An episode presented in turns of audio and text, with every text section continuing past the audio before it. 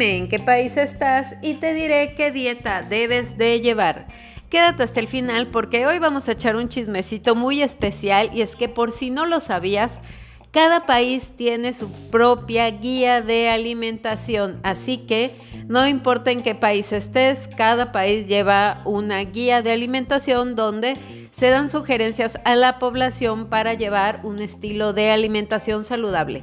Y esto sí que me ha sorprendido porque me tocó, quiero decirles que me tocó hacer una comparación de las guías nutrimentales de los diferentes países y aparte está muy bueno porque realmente tengo varias clientas que están en diferentes lados, en Argentina, en Alemania, en Noruega, en Hawái, en Italia, en diferentes lados. Entonces, a mí me sirve para poder identificar qué tipo de alimentos son los que suelen consumir más dependiendo del país en donde están.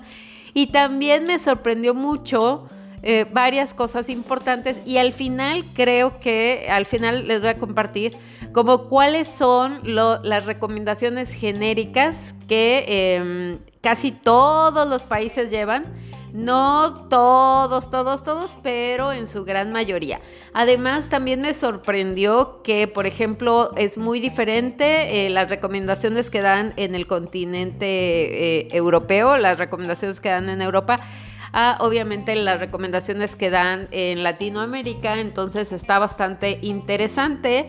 Primero quiero decir, voy a irles platicando un poquitillo de cada uno, como que las características más eh, relevantes también para que más o menos se den una idea y si tú no estás específicamente en México, si no estás en otro país, pues más o menos veas si le estás haciendo caso a la guía nutrimental de tu país o no.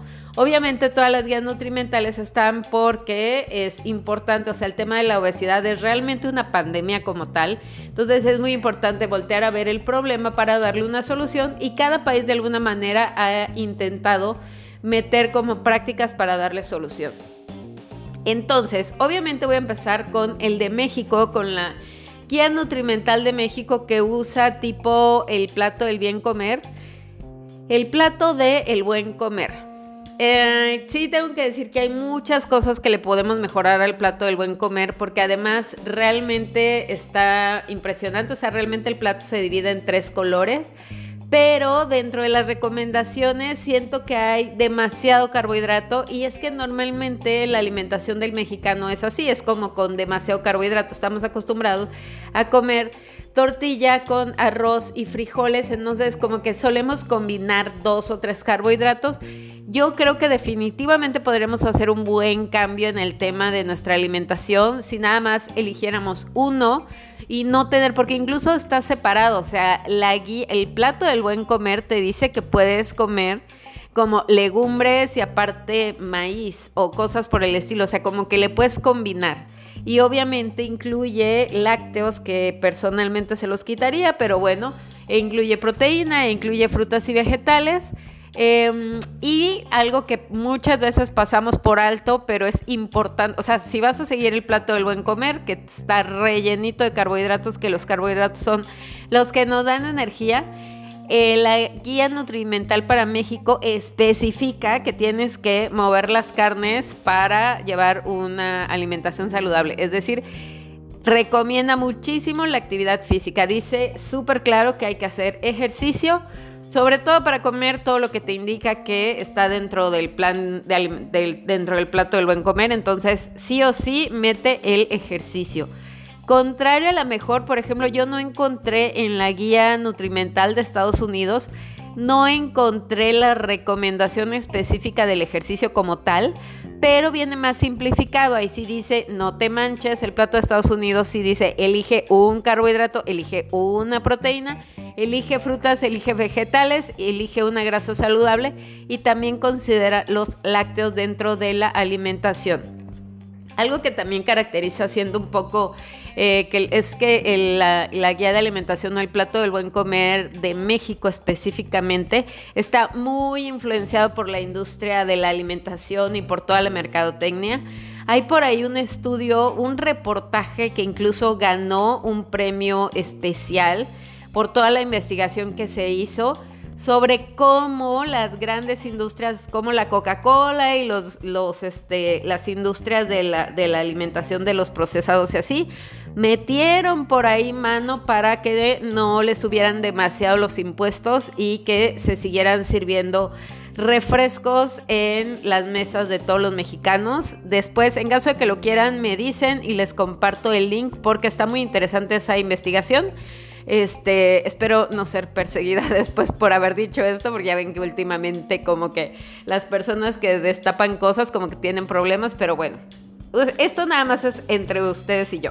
No, desde el punto está en que se note que eh, la industria de los alimentos procesados le ha metido mano al plato del buen comer y ha metido, tan es así que hay una jarra del buen beber, que también está por ahí. Obviamente todo esto es muchísimo mejor que la pirámide nutrimental y hemos dado un paso importante en el tema porque la pirámide nutrimental ya está totalmente obsoleta y ahora usamos el plato del buen comer. Personalmente, ahorita que se los estoy diciendo como tal, creo que lo único que hizo México fue pasar la pirámide nutrimental a la forma del el plato del buen comer, siguiendo o copiando la idea de My Plate, que es el plato de los Estados Unidos que viene más, más específico. O sea, como que siento que está más saludable el plato de los Estados Unidos, ya que los americanos sigan el plato, no, eso ya es otro tema, y, pero bueno, entonces ese es el tema con el, con el plato del buen comer en México, pero bueno, ahí se le va haciendo la luchita con esta parte de la alimentación que realmente tenemos mucho camino por recorrer. Y bueno, hay otros lados, cada uno tiene sus especificaciones. Por ejemplo, sí me sorprendió que Alemania sí incluye los embutidos, incluye las salchichas. Eh, los países que son muy fríos como tipo Noruega y así recomiendan tipo comer pescado eh, al menos una vez al día, creo. Lo recomiendan cenar pescado y recomiendan como ciertas cosas muy específicas por el tema del frío y así. Entonces, esa parte es importante. También me llamó la atención, por ejemplo, que en el caso de Italia, Italia tiene un apartado especial para las personas deportistas.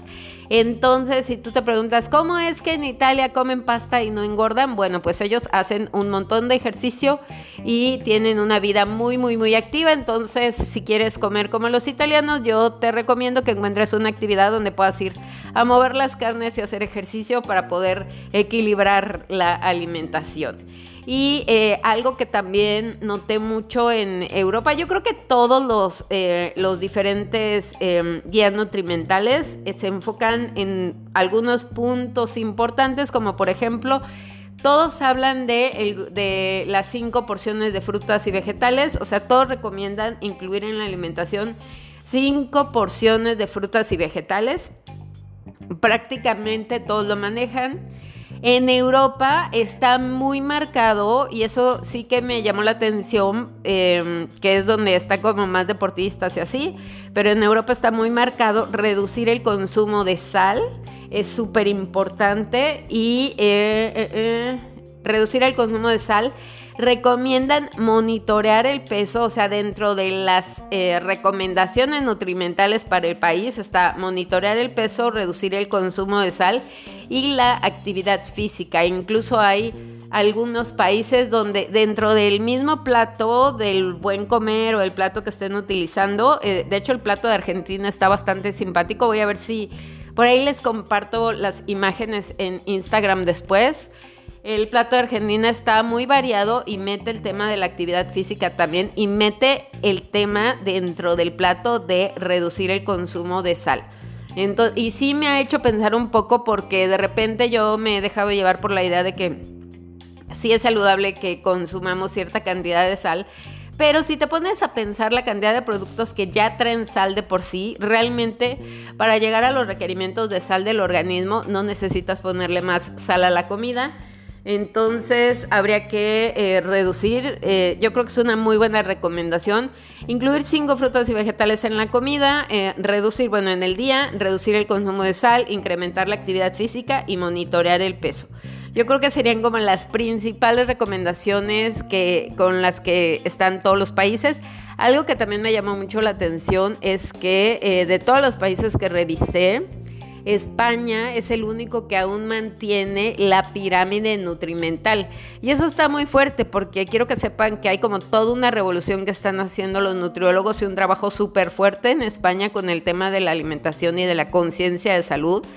Justo yo creo que por eso, porque la, o sea, tiene años que no han revisado eh, la guía nutrimental de em, España de hecho, creo que desde el 2005 o desde el 2009, algo así, es, no la han revisado, o sea, es más antigua que la de México y eso es mucho, que, es mucho decir, chicos, es mucho decir. Entonces, está bastante interesante esa parte que esté tan obsoleta la pirámide. Ustedes, ustedes ya saben que la pirámide nutrimental es súper obsoleta que se creó en algún momento hace mucho tiempo y que la base de la pirámide nutrimental antes era el tema de los carbohidratos porque decían que le vamos a dar de comer a la población, que sea barato para que los llenen y no para que los nutran. Y bueno, tarán, metieron en la base de la pirámide chorros de carbohidratos y chorros de harinas y chorros de procesados porque era lo más barato y de ahí em, personajes como Kellogg's hicieron su agosto porque crearon esos cereales donde todo el mundo se compró la idea de que tenías que desayunar cereal y que era signo de que estabas desayunando saludable.